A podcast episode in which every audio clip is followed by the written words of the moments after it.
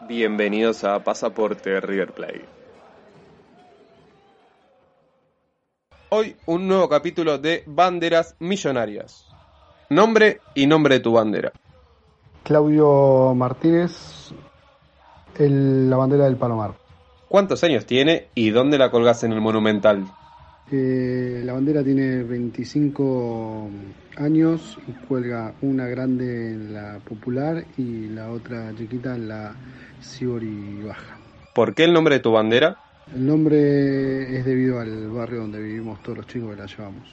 Primer partido que la llevaste, El primer partido que se llevó la bandera fue en el año 95 ante Atlético Nacional por Copa Libertadores.